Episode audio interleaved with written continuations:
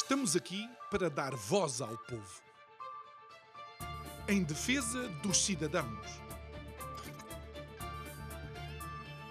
Pela dignidade humana. Todos temos deveres, mas também todos temos direitos. Será que existe justiça? Isto é o povo a falar.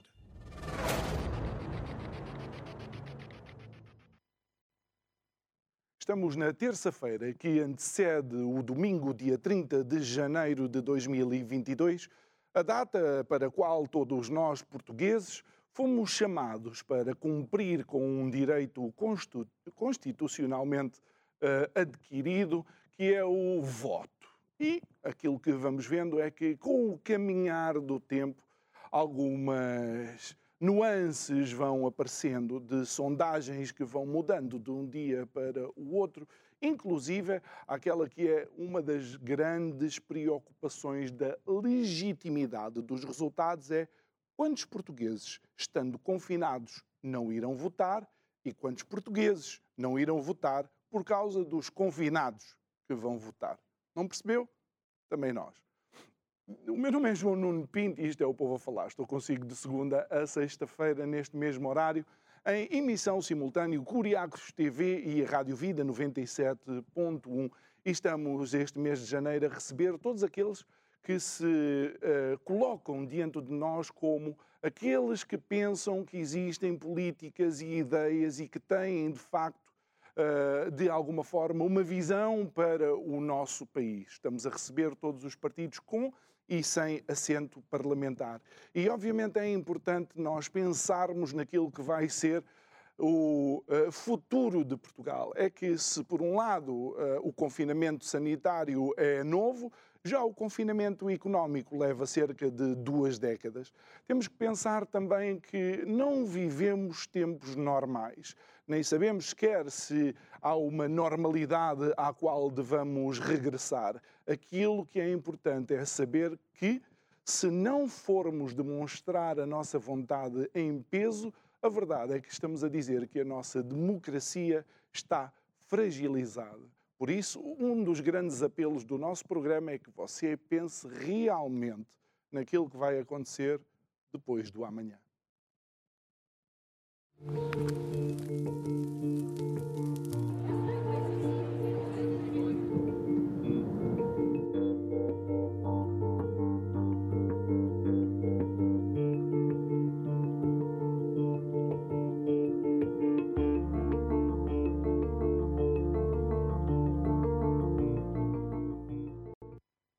E são os nossos convidados de hoje, o Partido PAN, Pessoas, Animais e Natureza, e uh, o seu representante é uh, Vítor Pinto, que é cabeça de lista por Setúbal, é comissário político nacional, portanto, uh, e também foi nas, nas autárquicas passadas candidato do PAN por Almada. Muito boa noite. obrigado por estar, por estar aqui conosco. Uh, e tal como eu dizia em off, nós costumamos sempre uh, começar os programas uh, com aquilo que é o, o, paradoxo, o paradoxo do partido ou o paradoxo do, ah, do programa eleitoral. E, e, para mim o paradoxo, obviamente, tem sido eh, as notícias que foram, que são recentes, sobre Inês Corte, Inês Souza Real, Real que é a porta-voz do, uh, do partido, já uh, não voltando atrás àquela situação uh, que tem a ver com as cotas da empresa, não voltando à questão do, das estufas, agora diz que utilizou um determinado inseticida, um pesticida que não deveria ter utilizado, e até as abelhas. E quer que eu lhe diga uma coisa?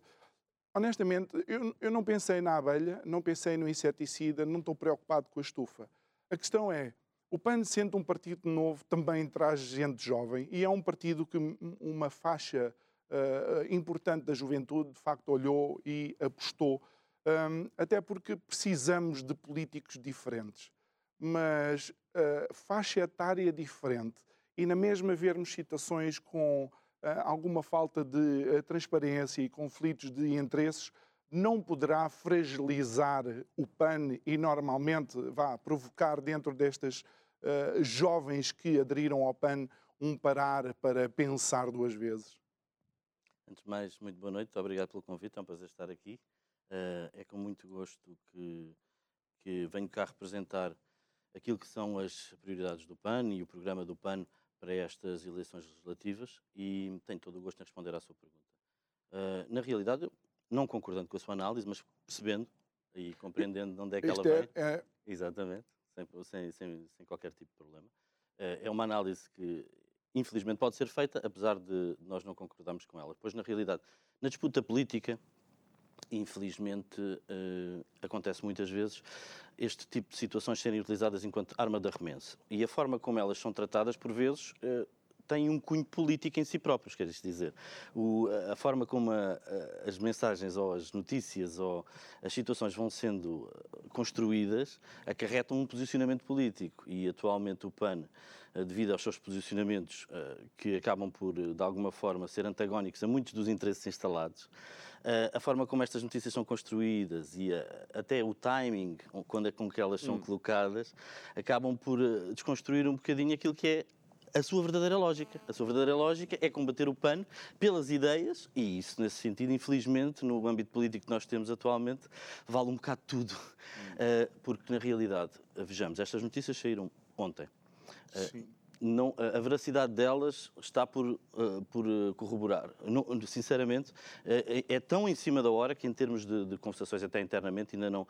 Ainda não mas a informação que tenho é que são completamente falsas. Agora, isso vai acarretar um processo também de averiguação e por aí fora. Mas, de qualquer das formas, aquilo que temos é que, de facto, é mais uma vez. É mes o mesmo que tem sido feito e que foi propalado anteriormente, que é uma estratégia reiterada de ataque ao PAN, Uh, e sabemos das origens, uh, tanto de, de, muitas vezes por partes dissidentes, outras vezes devido a interesses instalados até dos setores que estão a ser atacados pelo aquilo que são uh, as propostas do PAN, e o timing acaba por desconstruir e dizer que, de facto, o interesse agora é mandar abaixo em termos de ter repercussões eleitorais. Muito bem. E para não passarmos mais, mais tempo, obviamente, com isto, vamos para aquelas que são as propostas do PAN e que têm muito que ver por assim dizer, com uh, o código genético do, do PAN. Uma das propostas que é, é obviamente, de alguma maneira controversa tem a ver com o fim da caça e da pesca desportiva. eu, não sendo um expert, tive a ler alguns artigos e algo que se, que se, que se consegue, de facto, quantificar é a importância da caça, nomeadamente na recuperação de algumas espécies uh, e na conservação das, das mesmas. Eu tenho uh, aqui, por exemplo, seis espécies diferentes que vão desde, uh, desde um mocho, e desculpem os nomes, eu vou dizer assim, desde o mocho até uma cabra de montanha do Tajiquistão, onde foi a intervenção da associação, associações de caçadores que permitiram que as populações que estavam a diminuir com uh, ou por causa de intervenção humana, não é isso que, uh, que está em, em questão, uh, foi essa intervenção que ajudou as populações a recuperar. Porquê esta intransigência e porquê este choque frontal com a caça e a pesca desportiva? Um, na realidade, o PAN não é, não é antagónico a, ao, ao, equilíbrio que os ecossistemas uh, têm, que, têm, que, têm que existir nos ecossistemas. Quando existe uma intervenção humana, existem sempre equilíbrios que se fazem, na medida em que se eu retiro uma espécie, ou se eu faço com que os números diminuem de uma determinada espécie, há outras que vão ocupar esse lugar, ou que de alguma forma Exatamente. sofrem um aumento. E há de haver, com certeza, repercussões relativamente à forma como a, a caça é executada, que pode promover esse tipo de, de dinamismos. Isto não quer dizer em si que uh, o princípio da caça, uh, em, em abstrato, é-nos antagónico nós somos contra nesse sentido. Porquê? Porque nós estamos, nós acreditamos que as políticas animais são o alicerce a, partir do qual se constrói uma noção de ambientalismo lata. Quer isto dizer, eh, como é que nós vamos, eh, de alguma forma, ser eh, realmente ambientalistas se nós não cuidamos, se vamos preservar os, os ecossistemas distantes, os animais que estão lá longe, nem sequer os que estão cá próximos conseguimos uh, cuidar de alguma forma. E, e, estamos num estágio civilizacional que, de facto, a caça, a caça já não faz não faz assim tanto sentido. Uh, atualmente, a União Europeia uh, decreta que nós devemos re reduzir para metade o consumo de carne. Atualmente, Portugal consome por pessoa 120 quilos ano de carne. A União Europeia, em média, consome 80. Isto não é sinal de desenvolvimento, isto é sinal de retrocesso, isto é sinal de um país Oh, pouco Victor, desenvolvido. Está bem, também os chineses comem arroz e ultrapassaram-nos economicamente uh, e tudo, quer dizer... Per capita ainda não.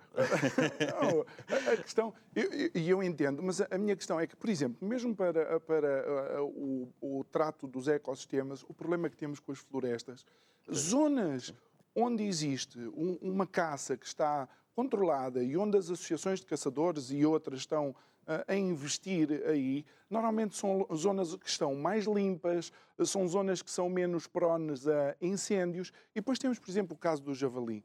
Nós já fizemos aqui alguns programas eh, sobre o interior de Portugal e muitas pessoas consideram que, de facto, o javali é uma praga uh, uh, em determinadas zonas.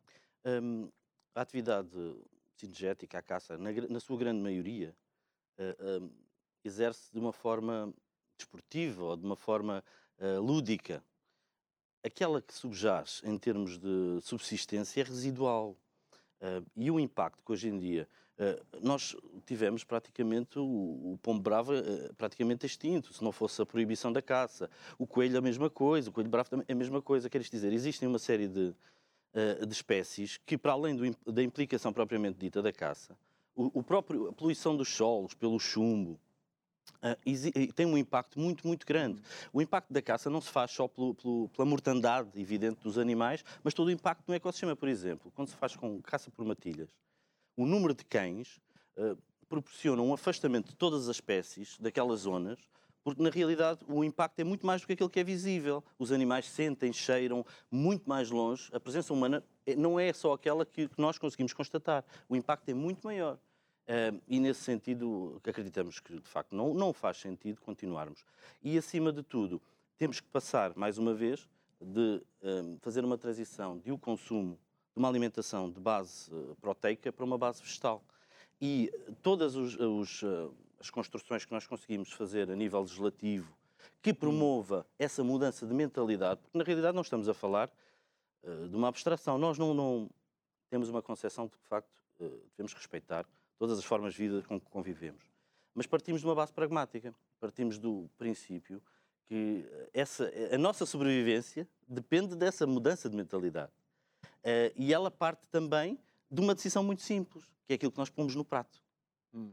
E isso é uma decisão que nós podemos fazer todos os dias. Oh, Vitor, eh, e, e, concordo, uh, concordo consigo que realmente uh, nós, neste momento, estamos a hiperconsumir e a olhar para alguns países desenvolvidos, onde, por exemplo, obesidade infantil uh, é uma, uma verdadeira praga. A, a, minha questão é: mas nós não chegámos aqui ao estágio civilizacional onde estamos, única e exclusivamente por comermos vegetais. Nós fomos caçadores sim, sim, e a espécie humana vá Uh, não obteve, uh, digamos, esta, esta posição na hierarquia, que quer que isto uhum. signifique.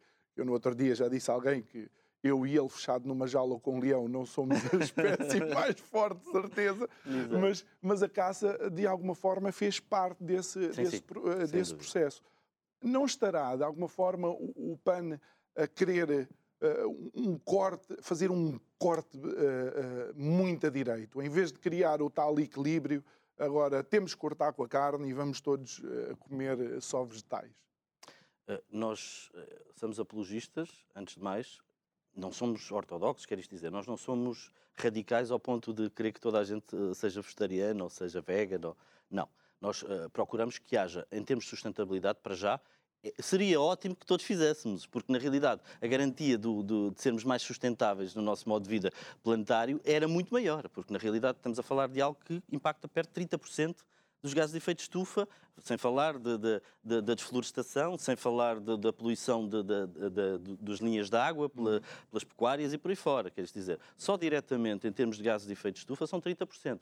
Só o nosso prato consegue dizer 30% daquilo, da, da redução que nós Uh, ambicionaríamos para conseguirmos manter o clima estável. E, e, aliás, foi uma das propostas do PAN era considerar o clima estável como património da humanidade e subscrito por 200 cientistas a nível nacional, só nacional. Uh, e infelizmente não, não, não foi aprovada essa, essa proposta. Muito bem. Uh, relativamente ainda a, este, uh, a, esta, a esta situação, eu creio que algo que um, é importante é o, o PAN o equilíbrio pessoas, animais, natureza é de facto um malabarismo bastante difícil de, de, de obter. Porque, por exemplo, mesmo em termos de redução dos gases de efeito estufa ou uh, de, realmente desta, uh, desta crise climática que se, que se vive e que é necessário fazer alguma coisa, se, o que pensar das populações mais pobres, por exemplo, na Índia, na África subsaariana, eh, Deixe-me ir até a países que nós não pensamos, mas que passam por isso, países com a dimensão do Brasil, alguns países da América uh, Latina, essas pessoas vão ter que continuar a usar o carvão. Vá, o carvão continua a ser uh, a forma que eles têm de ter os seus, os seus alimentos cozinhados. Como é que se equilibra isto? Sim. Isso parte muito por aquele princípio que tem sido muito propalado recentemente, que é a justiça climática, queres dizer. Existe, de facto, infelizmente, uma externalização, muitas vezes, de outras formas de produção que são menos ecológicas para nós estarmos a viver aqui um bocado um greenwashing no Ocidente. Isso é uma realidade. E de alguma forma o nosso modo de vida atual acaba por ser uh, ter uma tonalidade um pouco mais verde, muitas vezes à conta de uma exploração menos sustentável noutras, noutras latitudes. Mas esses países já tinham enormes desequilíbrios. A Índia, por exemplo, é um país onde eh, existe segregação eh, dentro Casta. da própria sim, sim. Eh, população, Verdade. as castas, não é? Portanto, a, a, minha questão é como é que nós podemos obter esse equilíbrio, até porque, se não me engano, creio que foi Jane Goodall que fez uma, deu uma entrevista uhum. há pouco tempo, para além dela achar que é um absurdo animais e pessoas ao mesmo nível serem consideradas iguais, mas ela é defensora dos animais viverem obviamente eh, fora dos, eh, dos jardins zoológicos Sim. e tudo, ela diz que não se pode fazer este tipo de transições de uma forma uh, brusca. Sim, mas é preciso ter uma bandeira, queres dizer, é preciso ter um objetivo a alcançar. Uh, nós sabemos perfeitamente que não podemos chegar ali ao Parlamento e impor a nossa visão, não há, isso não, isso não vai acontecer. Agora, o que existe, e da mesma forma que no, que no sistema democrático, existe um equilíbrio não é? Eh, e há uma tensão latente de forças que vai produzir um resultado. E se não houver forças a puxar para um determinado, por exemplo, nós temos na direita e da esquerda, não é? nessa dicotomia que nós tentamos de alguma forma distanciar-nos, existe precisamente esse equilíbrio entre as forças do trabalho e mais à direita do capital e que pelo meio consegue-se de alguma forma criar uma solução que seja equidistante, de alguma forma tentar traçar um caminho que seja o melhor. Um, e nesse sentido é, é importante marcar o objetivo, a utopia, e que ela seja aquilo que faz puxar o caminho. Não quer dizer que nós queremos que ela. Não, não, sabemos que não é possível amanhã, mas sabemos que se não for a nossa, o nosso pedido de direção nesse sentido, nós não hum. chegamos nem sequer a metade do caminho. Algo uh, que também é uh, importante uh, tem muito a ver com a energia, mas é aqui na energia onde eu encontrei um, um paradoxo, um paradoxo. Todos nós nos lembramos, na época da, da energia nuclear, eh, uhum. todas aquelas manifestações que haviam junto de centrais nucleares e tudo. Neste momento, cientificamente comprovado, a energia nuclear é provavelmente das mais limpas que pode existir. Claro que se acontecer alguma coisa, é mau, mas é como os aviões. É o meio de transporte mais seguro, mas quando cai um, é uma chatice. Uh, uh, não, não estamos aqui a ver que a ciência também nos vai mostrando que coisas que noutros tempos não seriam tão positivas agora nos podem ajudar? Eh, é um equilíbrio. É um equilíbrio, é um equilíbrio que não é fácil. Pois, na realidade, hum, a energia nuclear, da forma que nós conhecemos até agora, os acidentes eh, fizeram-nos ficar bastante cautelosos relativamente à, à, à, à utilização Hum. Há a garantia de que os prós e os contras, não há mais contras do que prós. É? Um, pois, na realidade, quando olhamos para Fukushima, quando olhamos para Chernobyl, uh, até hoje, Chernobyl continua uma, uma zona isolada, não é? Uh, e sem falar nas repercussões a nível de saúde, de cancros, de todos os processos degenerativos associados à, aos milhares de pessoas que foram expostos, milhares, milhões, uh, expostos àquela radiação. Por isso, uh, sem dúvida, que em, primeiramente, quando nós olhamos para o volume de resíduos, quando nós olhamos para a produção, para, para a produtividade, entre aspas, energética do nuclear, é tentador, é muito tentador. Mas, atualmente, não existem as garantias que a segurança, a nível de segurança, os, a, a possibilidade de um desastre não se traduza em muito mais contras do que prós. Existem em desenvolvimento, como sabe, atualmente novas formas de nuclear, mas isso é, são tudo especulação, quer dizer, não, não existe nada de concreto, existem estudos até muito avançados, mas está tudo ainda no âmbito muito experimental. E estarmos a, a ser apologistas ou avançar para uma solução dessa ordem sem ter coisas concretas, uh, preferimos apostar naquilo que é, que é certo. Algo que uh, também tem sido, uh, de alguma forma, uma, uma preocupação Uh, e, e, e, as pessoas, se calhar, na sua casa, nas suas casas não pensam nisso, mas já vai sendo uma realidade um pouco por todo o planeta, uh, tem a ver com a utilização de alimentos uh, transgénicos, transgénicos, uhum. é uma palavra assim meio, alimentos transgénicos. E, e, realmente a posição do PAN continua a ser, e é de facto, a não utilização desse tipo de alimentos, sendo que, e, uma vez que utilizou aquele estudo que foi assinado por 200 cientistas, também há um estudo que tem 141 cientistas um pouco por todo o mundo, alguns deles prémios Nobel, a validar, uh, digamos, os, os alimentos uh, trans, transgénicos. E um alimento transgénico, para entrar no mercado, demora muito mais do que um medicamento. Uh, não, não, podemos aqui também pensar nos prós e nos contras, uma vez que, por exemplo, há o arroz dourado que tem a ver com a vitamina A e ajuda muito Sim. em determinadas populações. Eu, eu, percebo a, sua questão e é muito bem posta, uh, pois na realidade os, os, os, alimentos geneticamente alterados ou modificados, eles uh, são potenciados determinadas características que até, por exemplo, podem ser uh, acrescentado um complexo vitamínico uhum. e por aí fora, para, para, para eliminar determinados padrões uh, patológicos que possam existir em determinadas populações e por aí fora. Pronto, sem dúvida. Mas isso é um bocado como o nuclear, que uh, para além de ainda ser algo, de alguma forma, que ainda é, não é assim tão recente, mas não é também algo que esteja connosco desde sempre, e nesse sentido, os, a longo prazo, os efeitos, porque existem, existe manipulação a nível dos nutrientes, a nível dos constituintes, e tudo isso eh, tem repercussões que ainda, de alguma forma, vamos saber. Mas, para além disso, existe outra, outra preocupação maior, que uma das maiores, eh, uma das maiores eh, ferramentas da vida é a biodiversidade. E, a, a, e, uma das maiores formas de, de, de sobrevivência da, da, vida é precisamente haver uma grande diversidade que permite, em, em, em situações uh, de maior stress, haverem variedades que permitem que umas uh, sejam umas morram e outras sobrevivam. Hum.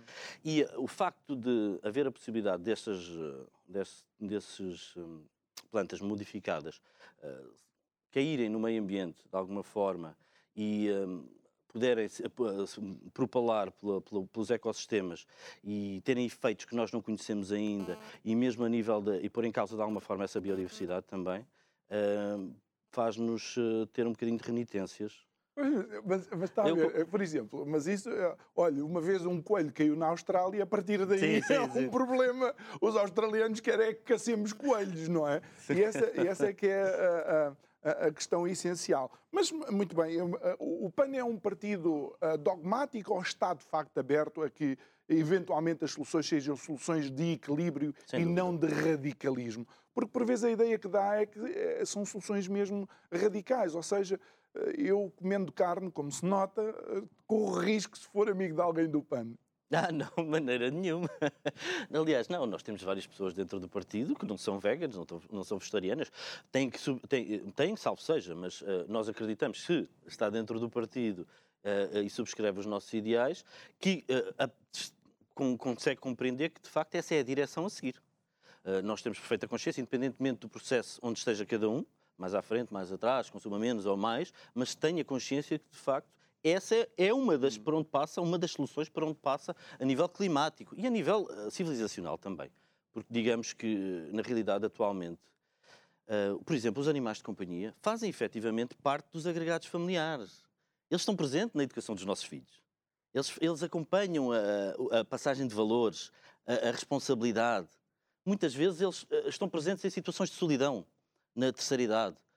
E o que o PAN em fez... situações terapêuticas. Oh, sem dúvida alguma, ainda bem que uh, menciona. Pessoas com stress pós-traumático, uh, determinados cães, conseguem identificar antes da pessoa ter uh, um, um, surto e aproxima-se da pessoa e consegue Epilepsia. Controlar. E até recentemente houve até questões a nível oncológico, hum. onde foram treinados uh, para uh, cheirar células, primeiramente em caixas de Petra e em células, e depois, e depois posteriormente, conseguir identificar, também diagnosticar claro situações de oncológicas. Mas, mas, a questão que se põe, e obviamente, e, penso que é importante regular, porque maltrato animal eu creio que não, não está eh, de todo posicionado com os valores da civilização, uh, civilização atual, mas um animal não é um ser humano. E é aqui onde, uh, por vezes, em algumas propostas, parece que se dilui um pouco aquilo que é o ser humano e um animal. Um, o, nós não queremos que os animais estejam ao nível das pessoas. a questão não é essa. A questão é que, para nós sermos mais humanos, temos que dar o devido respeito aos outros seres que partilham connosco a viagem. Essa é que é a questão, é porque, na realidade, antes de mais, e isto é uma conversa extensa e profunda que, que é preciso ter, porque, na realidade, nós tornamos-nos mais humanos quando nos apercebemos do quanto animal somos. Não quer dizer que os animais sejam no mesmo patamar que nós, mas falta-nos muito fazer esse passo. Quer isto dizer, nós, no século XIX, na Inglaterra vitoriana, tínhamos aquele estereótipo do homem elevado, da razão e por aí fora, que se apartou, da mesma forma que nós fizemos a nível civilizacional, apartou da, da sua natureza, como a civilização se afastou da natureza do planeta. E isso chegou a produzir os resultados que nós temos hoje em dia. Quer isto dizer, um modo de, de, de produtivo, um modo de consumo que é completamente. Uh, é completamente deslocado daquilo que é sustentável. E, e põe em causa a nossa sobrevivência. Porque uh, nós temos, com certeza, uma visão relativamente às outras espécies de, de respeito e de, e de convívio salutar entre todos. Por isso é que somos ecocêntricos porque pomos em, em, no centro o ecossistema na medida em que ele é o produtor da vida. É o ecossistema que vai nos garantir a nossa sobrevivência. Não é por uma abstração uh, da natureza enquanto uma entidade. Não, não. É porque é, é o, o, equilíbrio dos ecossistemas que vai garantir que a humanidade vai ter futuro. E isso, uh, uh, e nesse sentido, voltando um pouco atrás, é precisamente nós apercebermos e respeitarmos a, o, o, o quanto somos animais, mas na medida em que. E aí tornamos mais humanos, porque temos consciência daquilo que somos. Só quando nós apercebemos e respeitamos aquilo que somos e que passamos a respeitar o planeta e os outros animais e a nós próprios é, também. Isso vai, vai de encontro, de facto, com, com uma das frases de Jane Goodall, é que nós temos a obrigação de respeitar, de facto, os outros, uh, os outros seres vivos, nomeadamente os outros animais, uh, enquanto vá uh, topo da hierarquia. Assim Mais uma Sim. vez digo isto só porque não estão aqui duas girafas a fazer um programa de televisão. Uh, Vítor, uh, obviamente a, questão económica preocupa. E preocupa porque uh, a pandemia tem sido utilizada como desculpa para tudo e mais alguma coisa. A verdade é que economicamente Portugal já estava confinado há mais de 20 anos. Sim. Mas, mais uma vez, quais são as propostas do PAN que possam agilizar a economia, criar mais valor, criar riqueza às empresas e poupar as famílias desta carga fiscal? Um, a economia é basilar. Pronto.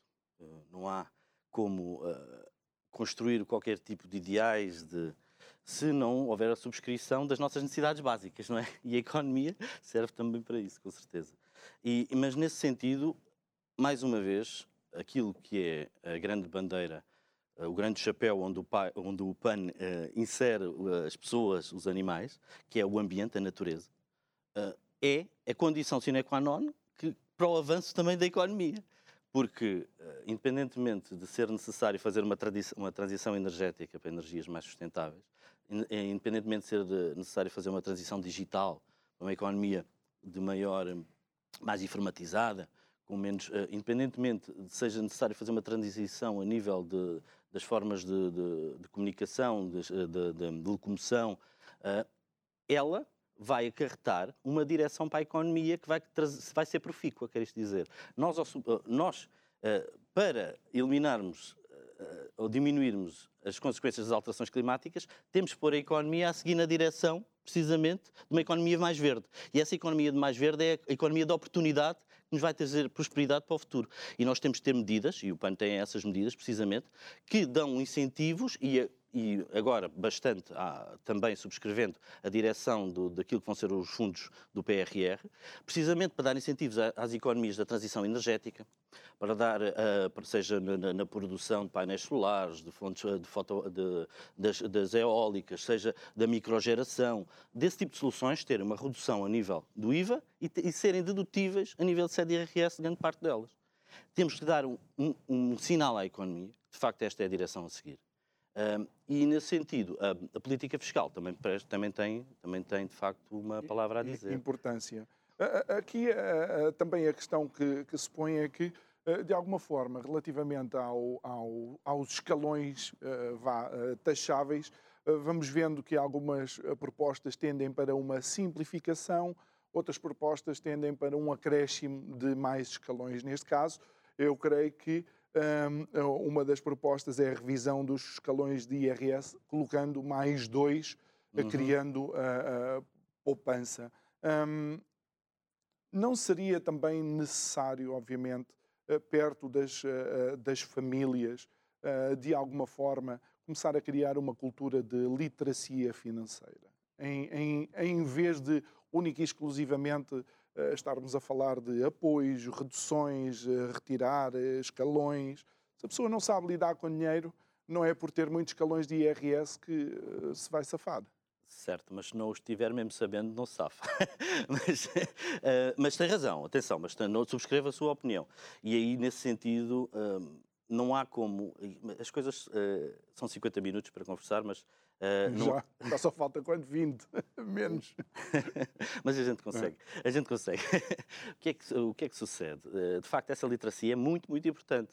Uh, e nós preconizamos que a disciplina de cidadania tenha essa capacidade de promover precisamente esse conhecimento, seja a nível das políticas de proteção ambiental e animal, seja a nível da, da, da saúde preventiva, seja a nível da, das instituições do Estado, hum. muito importante, porque a maior parte dos cidadãos não têm o mínimo conhecimento de. E o que sabem não é bom. Exato. E, e... o que vão sabendo não é bom, Vítor, infelizmente. Ex exatamente. Ah, e aí, isto para quê? Uh, para lhe dizer que, de facto, a educação é, o, a, é a pedra basilar de mudança de hum. económica também, porque, na realidade, Uh, não há investimento mais reprodutível que a educação. Quer dizer, aquilo que nós vamos investir agora, vamos escolher daqui a 20 ou 30 quase garantidamente. Eu creio que nós somos o país com menos literacia financeira da OCDE. Sim, sim, acho que, que é uma coisa. Um... E é interessante que os países com maior literacia financeira, Alemanha, Holanda, são os que depois os presidentes e os primeiros-ministros mandam bocas por causa da forma como utilizamos o dinheiro. Se calhar têm alguma razão. Mas como é que é possível também gerar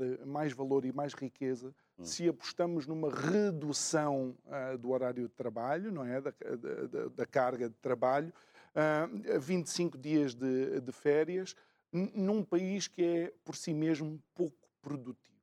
Pronto. Uh, é uma boa observação, mas vamos olhar para, para os dados e percebemos que não há uma relação direta, tudo bem, claro, não pode ser levado ao extremo, mas hum. não há uma relação direta entre o número de trabalhado de horas uh, uh, e o, a produtividade em absoluto. Não existe. Depende do setor também e outras coisas, sim. Exatamente. E muitas vezes o que reparamos é que a satisfação desempenha um papel muito grande na produtividade de cada hora de trabalho. Se essa pessoa, se funciona, olha, um exemplo, um exemplo muito, muito pragmático dessa situação foi a questão da troika, quando veio, quando houve o aumento de mais uma hora de trabalho uh, na função pública, se não estou em erro, aquilo não houve aumento de produtividade nenhuma. Antes pelo contrário, eles andaram a arrastar os pés. Mas isso tem a ver com a ética das pessoas. Uh, tem a ver com a ética. Tem a ver com o contrato social. Também. Tem a ver com, com uh, ah, um, aquilo que a pessoa dá e aquilo que recebe em troca. Hum. Uh, a noção de justiça ou de injustiça infelizmente. Sim, uh, mas eh, era, era já a terceira bancarrota. É verdade. Não tínhamos eh, o que é que as pessoas, o que é que se pode fazer?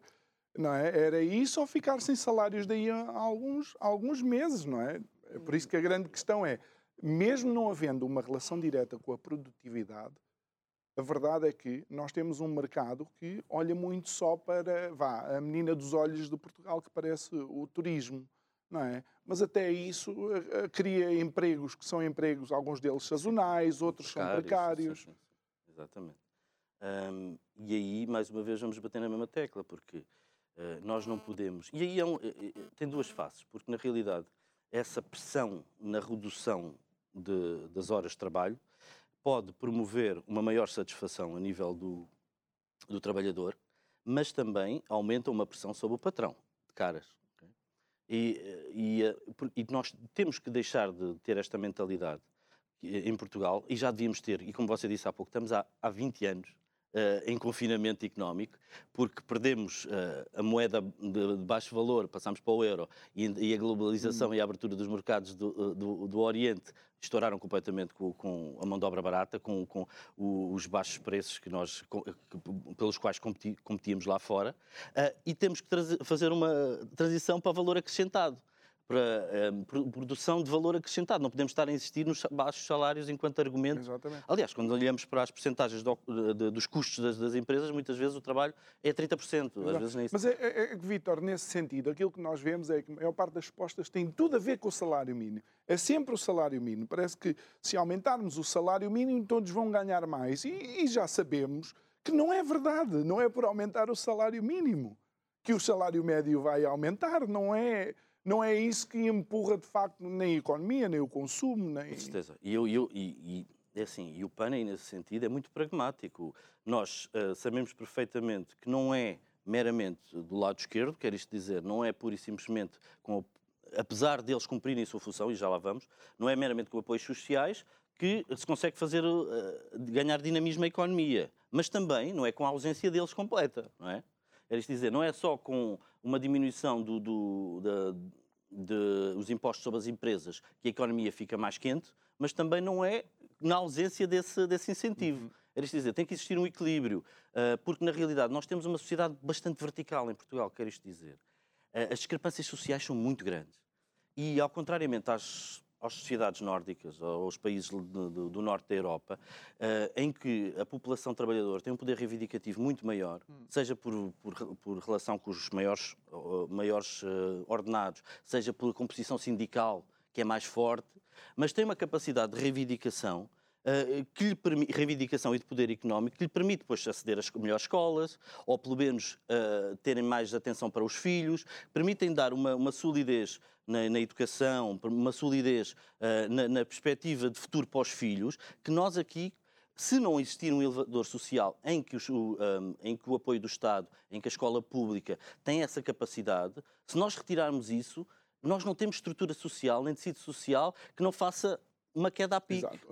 Mas os, nos países do Norte, e eu conhecendo alguns por ter lá família, e eu peço desculpa aos telespectadores repetir isto, mas o Vítor é a primeira vez que está, que está aqui connosco, eu, eu eh, não consigo, quando estou em Oslo com os meus primos, ou em Gotemburgo, ou em Malmo, ou em, em Trondheim, não consigo identificar quem é o rico. Aqui em Portugal, é, consigo. Sim, sim.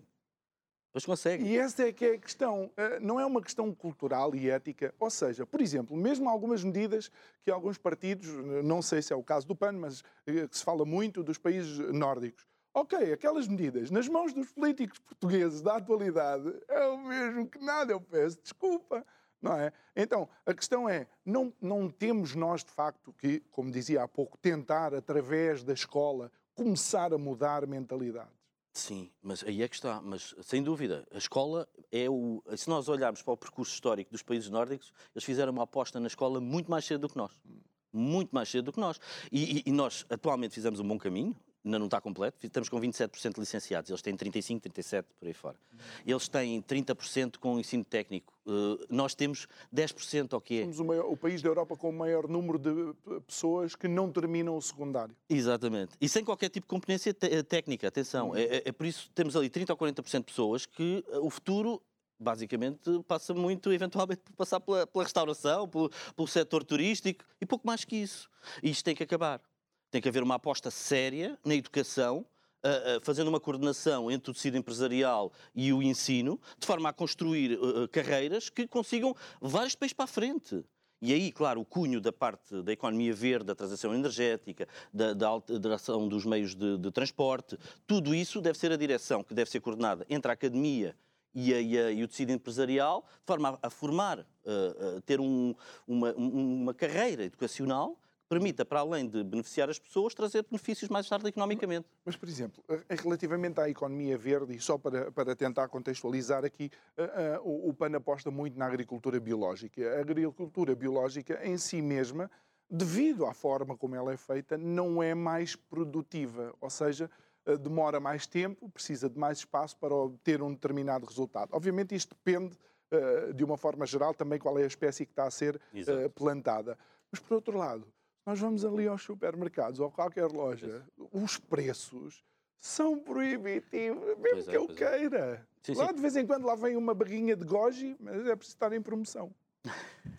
mas é por isso que nós apostamos numa. Mas atenção, porque existe uh, uma grande diferenciação de preços, porque existe também subsidiação. Atenção, existe tanto na produção da carne como do leite, existe uma grande subsidiação que faz com que o, os preços o, o, o, valor consiga hum. ser muito mais baixo. Sim, mas a agricultura mas, mas, mas mesmo assim, já mas, começou a ser pronto. subsidiada há algum nós, tempo também. E, e, o que nós fazemos, uh, preconizamos é precisamente uma transição ainda, ainda maior, ok? Nós, por exemplo, os subsídios que são dados agora para a produção de, de carne sejam retirados e, e, para a produção biológica. Quando dizem que nós somos contra a agricultura uh, e o mundo rural, é mentira, porque na realidade nós queremos é dar incentivos à produção local porque isso é que tem uma pegada carbónica muito melhor, os alimentos quase não são transportados, a, a mesmo a nível de saúde, quer isto dizer.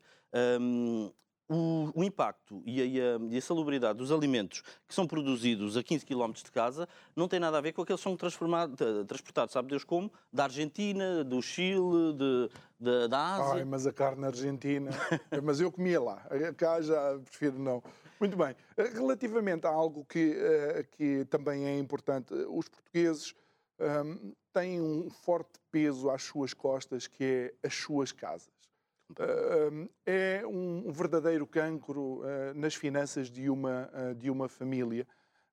e o PAN propõe o direito à habitação para todas as pessoas. E, e aqui era necessário contextualizar, porque sim, todas as pessoas têm o direito à habitação, mas isso não significa que o Estado tem que dar uma casa a todas as pessoas. Não. Ah, mas significa que temos um problema e temos que resolver. Isso, isso é uma constatação. Um, e, de facto, um dos grandes flagelos atualmente é os preços de, das rendas. Ou seja, agora já não é só nas metrópoles, já não é só Lisboa e Porto, quer dizer, nós temos hum. Almada com um problema enorme, Setúbal com um problema enorme, a Amadora, todos, quer dizer, ah, os, a gentrificação da cidade, o processo de turistificação das grandes cidades fez de mover o, o, as populações para as cidades limítrofes. E isso fez uma, uma bola de neve. Uh, atualmente, no, o Estado tem 2% da habitação, do parque habitacional. Como sabe, no norte do, do, do, do continente, nós temos percentagens muito maiores, de 30%. Na Holanda, 30 e tais, quase 40%. Acho que ainda estão a aumentar agora. A Alemanha uh, fez agora, o novo governo, um contrato de 400 mil fogos por ano nos próximos anos. Precisamente tem a ver com este, com este tipo de situações também. Novo governo que é composto por cinco ou seis partidos diferentes. Exato. E que levou quase um ano a ser acordado enquanto coligação. Para lá caminhamos.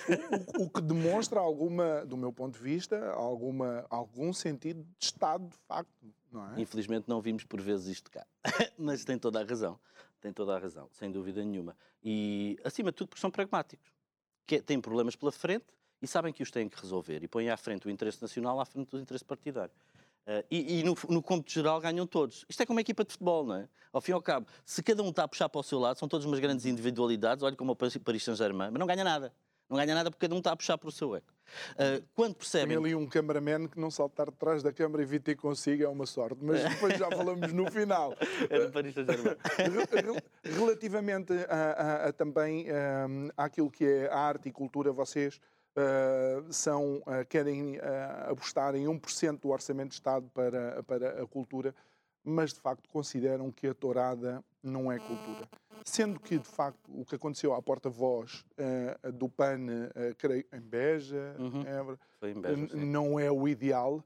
Eu também já vi como é que são as manifestações das pessoas que são contra as touradas em dia de tourada. E, e este, vamos para a grande questão, é que os, tem, os extremos depois acabam por ter a mesma posição, uh, portam-se da mesma forma e não conseguimos encontrar, de facto, aqui pelo menos uma mesa negocial para se começar a falar. Uh, a tourada é, de facto, uma linha vermelha para nós, uh, por várias razões. pelo sofrimento aplicado ao animal e porque é-nos difícil, enquanto membros desta sociedade, desta civilização, olhar o regozijo que alguém possa ter no sofrimento de outro. Isso é algo que, que nos toca profundamente e não e, até em termos educacionais e promovemos agora o, seguindo as diretrizes uh, da ONU, se não estou em erro, uh, a proibição da presença de menores de 16 anos na estourada. Uh, porque há uma constatação que de facto existe ali um regozijo sobre o, o sofrimento do animal e que isso roça ao patológico. Mas, hum. mas pronto, relativamente à questão de o que é mais comum é, infelizmente, o que, o que As manifestações uh, de, dos prós e dos contras. Sim. Os prós, estourada, os contra, estourada. Ou seja, depois acabamos por andar aqui, uh, vai, desculpa Mas... a expressão, à estalada uns aos outros e não se resolve nada. Uh, atenção que a questão de, da tauromaquia uh, envolve também uma questão muito injusta, pois atualmente esse setor recebe milhões de apoio e vimos o que é que sucederam com os restantes uh, agentes culturais nos últimos dois anos de pandemia.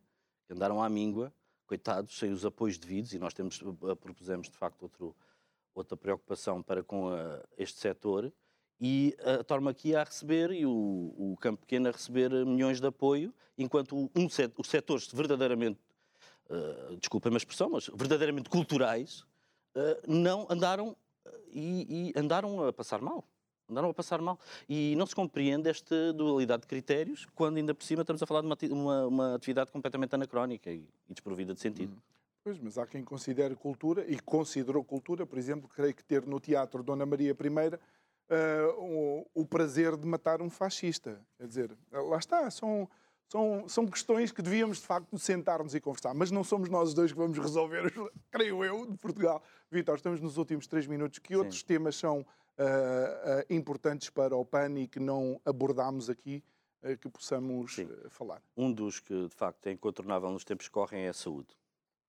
E hum, é-nos um tema muito, muito querido, pois, na realidade, e querido e de subeja importância, pois na realidade, um, para além da necessidade absoluta do reforço do SNS, que é um facto incontornável, um, o maltrato, entre aspas, que tem sido dado a todos os profissionais de saúde, sejam enfermeiros, sejam os uh, assistentes operacionais, sejam os, os médicos, uh, tem que ter outro tipo de, de, enquadramento e outro tipo de política. O, o reativar das, de, do tempo de carreira para os enfermeiros, por exemplo, uh, tem que ser o, o, número de profissionais no SNS tem que ser melhorado, mas há uma diferença relativamente ao PAN e que todos os outros partidos uh, que falam em sustentabilidade, que falam em saúde, negligenciam de forma grosseira, e que é absolutamente fundamental principalmente com o inverno, usando a sua expressão, o inverno demográfico que nós enfrentamos. Pois a saúde preventiva é, o, é a base a partir do qual nós vamos construir um SNS sustentável daqui a uns anos. E não só sustentável a nível do erário público, a, a nível da qualidade de vida das pessoas, como a nível ambiental. Porque a saúde preventiva acarreta uma diminuição do, da toma de fármacos, de antibióticos, de um estilo de vida mais saudáveis, a utilização de meios eh, de, de formas de mobilidade suave, uh, um aumento dos espaços verdes nas cidades, como nós preconizamos. Uh, quer isto dizer, a saúde preventiva acarreta todo um estilo de vida, para além de tornar o sistema de saúde mais sustentável, vai permitir a sustentabilidade ambiental. Muito bem. E antes de lhe dar aqueles 30 segundos, uh, só uma pergunta de sim ou não. Só o Estado é que nos trata da saúde ou os privados também sabem alguma coisa? Também. Claro. Também? Sim. Muito bem. Uh, eh, 30 segundos para uh, falar uh, para os nossos telespectadores. Estamos, de facto, numa altura fulcral das nossas vidas, histórica. Para além da pandemia, do problema de saúde pública, enfrentamos um, o desafio das nossas vidas.